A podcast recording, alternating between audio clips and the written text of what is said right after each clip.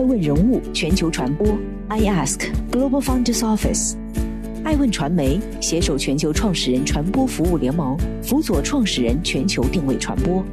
欢迎您每天聆听爱问人物。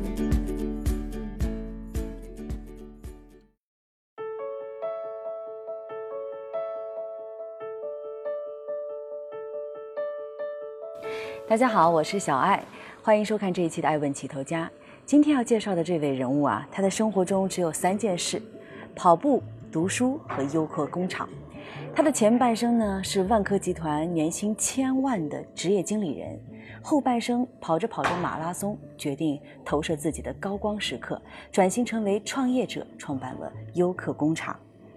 毛大庆说啊，他不想跟跑，只想领跑。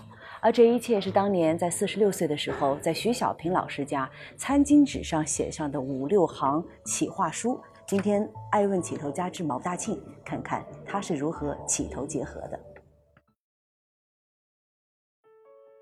在优客工厂的官方网站上，入主工友和办公桌的计数器上，数字正在不停跳动、增加，永不停歇。这似乎寓意着毛大庆。对于联合办公领域的绝对信心，也正是这种信心，让他在把北京万科的销售额从四十三亿元提升到两百亿元后，放弃了千万年薪，在二零一五年从万科辞职，并且光速创办了优客工厂，短短三年，估值三十亿美金，计数器仍在不断跳动。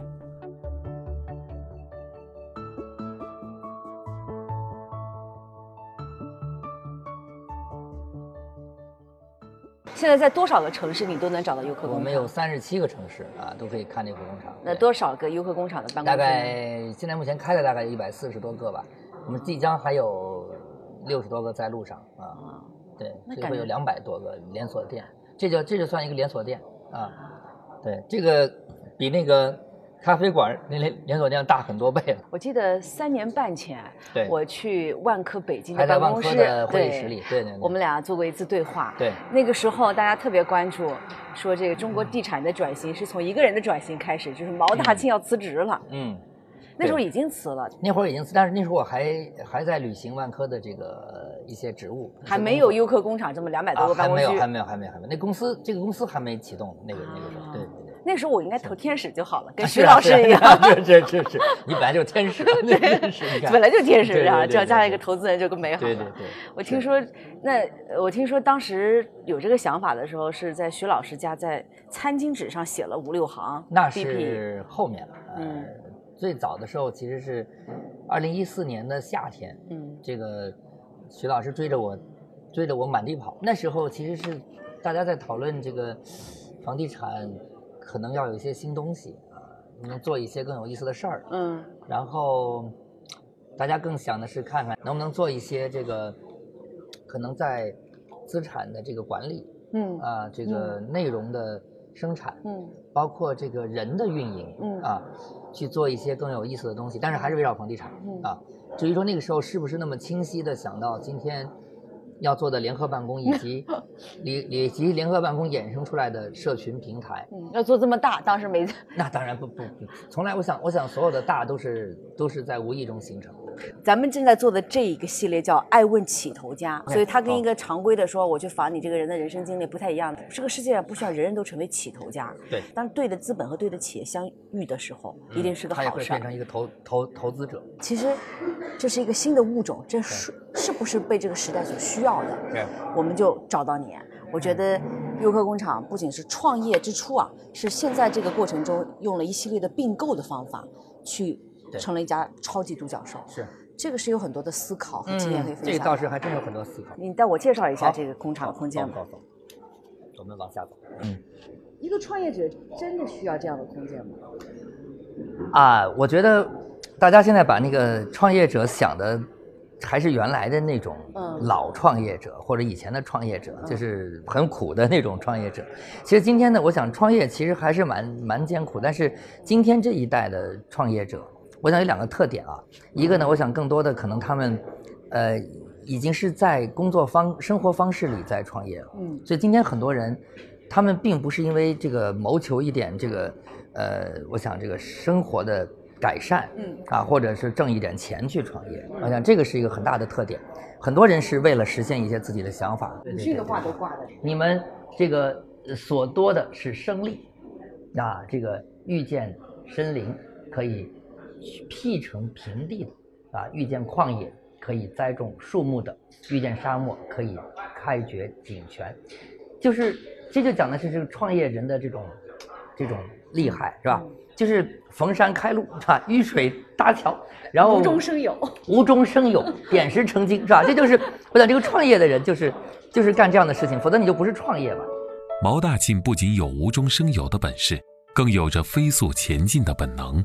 他就像在万科做的一样，他将优客工厂带入了一条高速跑道。对整个联合办公行业的连续的七次并购，发生在短短的几个月时间里，急速的增长源于毛大庆“天下英雄尽入股中”的情怀。我是一个特别喜欢搞合作的人啊，这是我，这是也是我个人的特点啊。这个我性格使然，因为我从小的时候可能看了很多，呃，《孙子兵法》或者《三国演义》啊。其实我一直认为，这个没有一件事情啊，今天这个时代是靠哪一个英雄能够自我完成。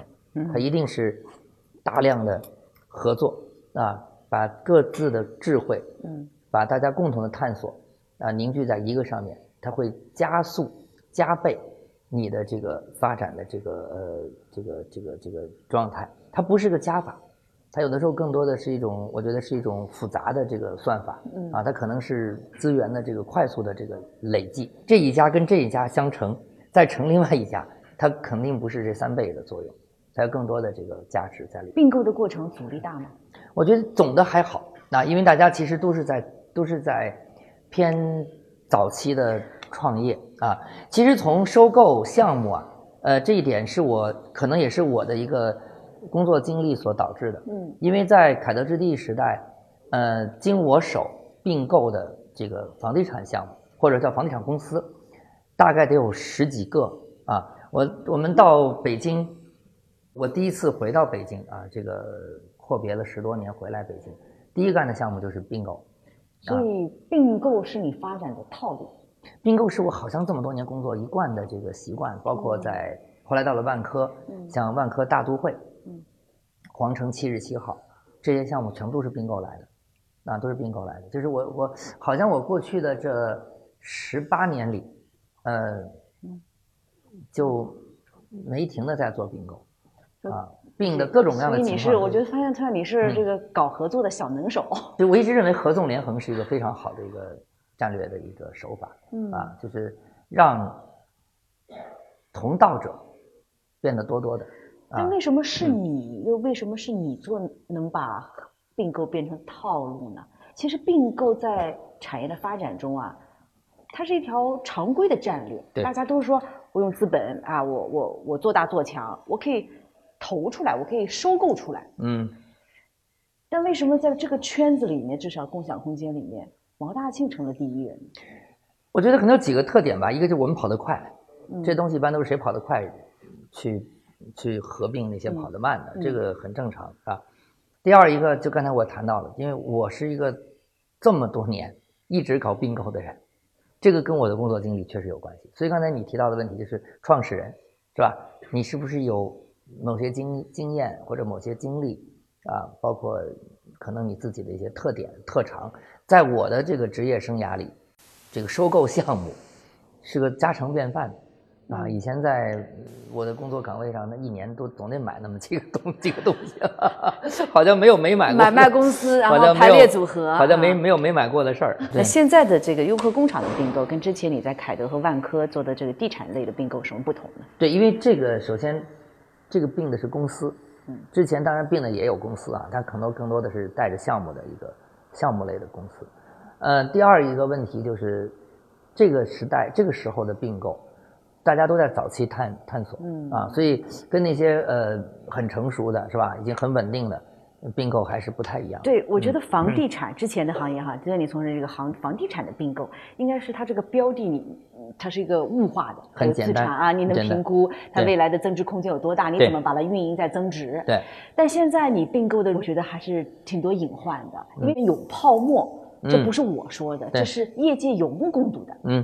为什么喝杯咖啡这这个空间就突然翻倍了价值了呢？嗯嗯。但是你却大刀阔斧的一年并购七个项目，你不怕你是那个泡沫的接盘手啊？其实通过这些整合之后啊。就是把这个大家的泡沫都缩水了，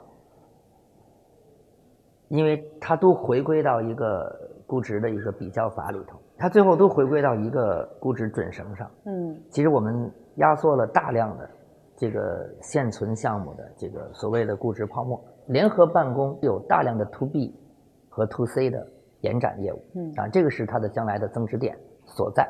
其实你拿它有一个计算公式，很容易算就明白了。嗯，你如果拿共享办公和这个经济型快捷酒店，你去比哪一个商业模型更赚钱？你算过吗？当然算过了，这很容易算的。结果是你想想看，那肯定是联合办公，因为你你想想看，特别简单啊，这个一个桌子，我们拿一张床跟一个桌子去对比啊，就我们拿一个特别简单的经济单位去对比，一张床。在一间屋子里头，啊，我们这间屋子，呃，最小的经济型酒店，你总也得有个十平方米吧，不然这床是卫生间都进不去的，对吧？那十一二平方米，再算上走廊、走道，其实一张床占的面积可能得十二三，都已经很小的房间，就是进屋就上床的那种，就是也得十二三，对吧？一张桌子在联合办公里面大概是五平五点五平方米，嗯，一张桌子一个月平均我们是。两千到两千五百块钱，这是平均价格。同时还有一点，就是管理共享办公的人力成本是远远低过做酒店的。嗯，你像这样的一个六千多平方米的联合办公，嗯，只要三个员工就够。嗯，其实还是靠后台大量的 IT 的支持。嗯，啊，如果你的计算模型是正确的话，嗯，那我想反问，那岂不是所有经济型酒店嗯。的经营者都应该进军？问的很好。所以现在很多经济型酒店的运营者都开始进军联合办公，这这确实是这样的。你比方说，欧洲出现的像 Citizen M，啊，这个它就里边带着联合办公和住，所以现在出现了很多住、办、玩一体化的这种综合性的建筑，它就是典型的，把生活场景、工作场景、居住场景，嗯，全部放在一起，甚至于现在酒店里还带公寓，公寓下面还带办公。就这样的模型越来越多，大家都在研究说，我在一个建筑物的平效使用上，怎么样它会更多的提升。那么另外一条呢，就是说，因为有办公，因为有居住，嗯，那之后呢，其实更多的社交在这里边产生，嗯，社交又带来了新的人流的增增长啊。所以最近你看，在上海也出现了一些呃呃，不知道叫是联合办公还是酒店类的，嗯，这样的房子。这次在北京的 House Vision 展上。呃，青山周平还做了一款产品，叫盒子公寓，是吧？这个东西实际上他们已经在实施在厦门还是福州。那啊，根据你的雷达，这些进军这个空间的经济型酒店的运营者，是你的竞争对手呢，还是你下一个并购的标的？其实我们可能会变成了一种呃合作方，我们跟如家现在就在合作。嗯，如家就把它大量的会议室，还有它的一楼的早餐，包括一些这个。原来的不收费的公共面积，让我们转化成为可以租赁使用的你身边的办公室、你身边的会议室。所以我们现在正在做 APP 的改造啊，未来可以在雷达上找到说。我感觉您这厉害啊，上来就先合作，合作合作就把人同化了，然后就把人并购。除了万物皆可合作的并购本事，毛大庆还带领优客工厂投资了三十九家生态型企业服务公司。从媒体到体育，再到娱乐和知识产权，这些投资通通围绕着一个逻辑：提升办公的幸福感。这些公司在优客工厂的投资下，成长为直接服务于入驻企业的服务商。联合办公的完整生态链就这样通过起投闭合成型。你投资背后的逻辑是什么？我们从后台数据分析，入驻企业要的服务，高频使用，我们就会去投一些。跟他们有关的东西，当然这些投的被投对象，大量都是我们经过呃这个企业验证过很好的服务商啊。你像活动型，这是不用说了，这是全国大家发布活动最好的平台。呃，长江商业评论其实是长江商商学院它的旁支的一个呃做商业评论的媒体平台。呃，你像知呱呱现在是就是南北各一家啊，中国南北各一家做的知识产权生态链做的最好的，嗯，呃，服务公司。知识产权这个是特别需要的，我们大量入驻企业都需要商标、域名、专注、专利，是吧？这些东西申请，这些东西其实都是呃入驻企业用的频次最高的这些服务内容啊。那优客工厂在这些投资当中，它的股权收益好吗？呃，我们所有的那三十九个公司，大概只有只有除了一两家，呃，没有进入下一轮以外，基本上这个我们其他投的那三十几家公司都已经在两三轮以后了。嗯啊，我们也退出了两三个，因为确实是因为人家那个弄了大投资，是吧？这个我们反正 怎么说呢？我们挣了些股权的溢价，我们就退出了。但是多数情况下，我们是不愿意退出的，因为我们其实投资的目的并不是为了马上去把股权变现。我们是希望这些公司变成我们的亲戚，嗯，来更好的服务我们的入驻企业，因为他跟我们有了股权关系以后，他对我们的 commitment，嗯，的 commitment 会更好，啊，会更更紧密。当你优客工厂的这样的一个身份去投资这些三十九家，嗯，被很多创业公司这个 B 端需要的，呃，服务类公司，服务类公司的时候，好投吗？好投，因为我们实际上我们有一个特有的呃商业模式，我们叫做这个投资加捧红啊。因为我们投资加捧捧红模式，这是我们我们我 们这么简单粗暴，太简单粗暴。对，因为我们实际上这些公司，我们投的这些公司，其实我们是要给他推给我们大量入驻企业，也就是给他们带来客户的。我们其实本来就带着客户，嗯，所以也是他们需要的东西。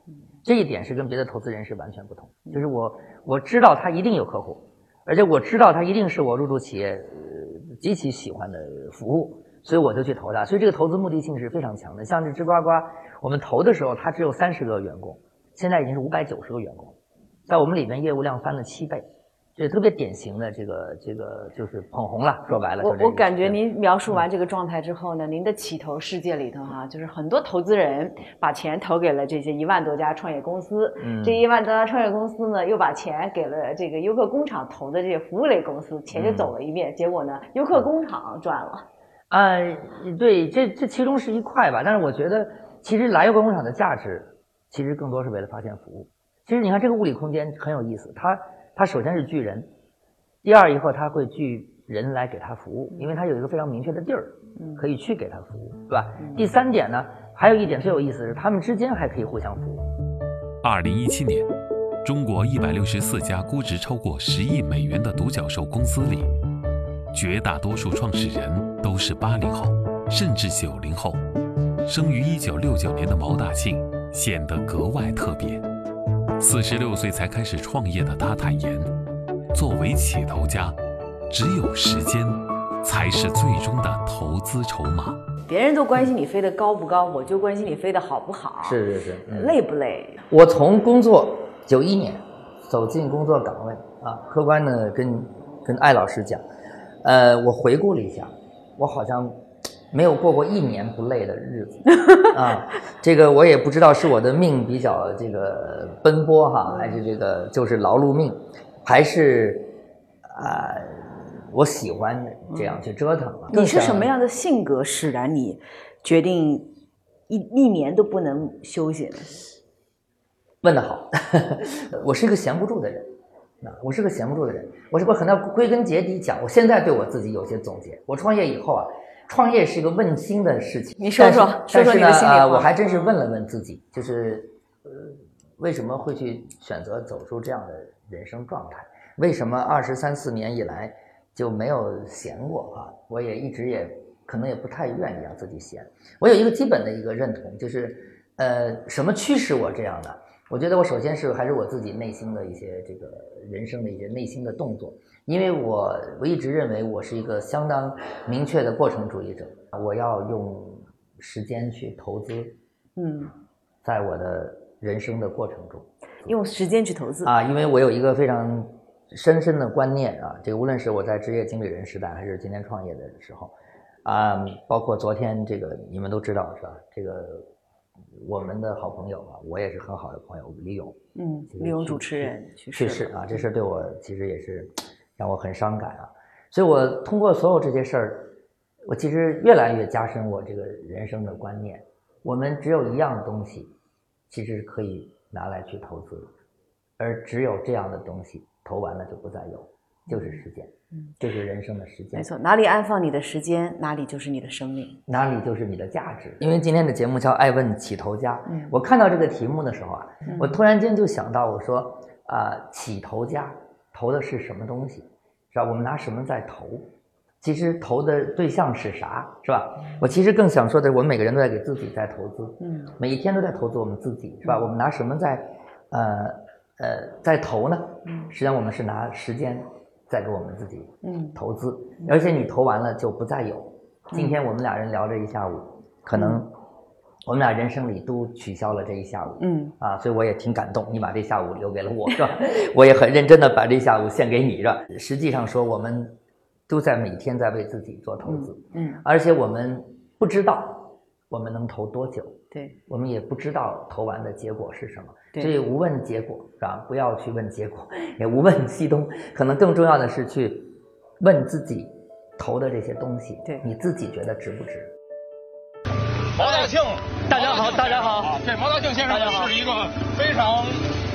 狂热的马拉松爱好者，今天是第多少个？今天是我的第七十个马拉松。第七十个，对。那您这七十个，今今天身体感觉怎么样？今天感觉挺好，今天特别有意义。一个是第七十个马拉松，一个是今天广州的天气特别舒服，是啊，赛道也特别好，不冷不热，有点像春天的感觉啊，特别好。啊，那么您从什么时候开始跑马拉松的？我是二零一三年五月份啊。跑的第一个全马，跟也是跟瑜伽一起跑的哈。你此生跑了多少个马拉松？我到现在九十一个。所以你一个人用这个跑步鞋丈量了三千六百多。三千六百多公里，对对对。我想起这个有一部作品叫《写狗》，里面有一句话叫“这个懦夫从不起航啊，启程这个死者弱者弱者死于途中，只有我们在呃前行上。这本书我翻的过程中，其实很多话都是我自己内心的独白。就是也是我跑步啊，创业啊，所以当时大陆文化让我翻这本书的时候，我是蛮感动，因为我，因为我觉得第一个我能翻耐克耐菲尔耐特的书，我觉得本身是很大的荣荣幸。第二一个我没想到，就是其实他是一个真正的一个通过跑步来治愈系的一个人啊，他是一直拿跑步当治愈系的一个人。你看他碰见困难、孤独、资金链断裂、被人告上法庭。他每一次这个人生最大的这个坎儿的时候，他都会说：“我穿上跑鞋出去跑个十公里，是吧？跑完十公里，如果回来我我仍然觉得我不行，啊，我认输，我就这样了。OK，so 就这样。嗯，所以他每次这种跑步，最后告诉他自己：好吧，我再试一试，啊，这就是很有意思的一个一种人的内心的状态。嗯，所以我翻译完，我发现非常好啊，这个给我很大的这个。对，这里呢是一个 这个爱问人物的一个规矩啊，就是呃每一个嘉宾我们都会让他最后题字，题字呢说你所相信的这个未来的世界，预见的未来的世界是什么样？你想要的一个未来的世界是什么样子的？可以是你要的这个世界的事实，也可以是你决定用什么样的价值观往前继续跑。我我我我对未来的世界来把它写下来。爱成，无法预估未来，才是这个时代。最美妙的地方，毛大庆，二零一八年十月三十日。三年多前我认识毛大庆的时候，他还是万科北京的总经理，而现在已经从一名创业者转型成了起头家。当他接受到爱问起头家的邀请时，他说：“我有话要说。所谓起头家，投的就是你的时间。你把时间投资在哪，生命就安放在哪里，而哪里也就体现了你的价值。”欢迎您收看这一期的《爱问起头家之毛大庆》，我们下一期再见。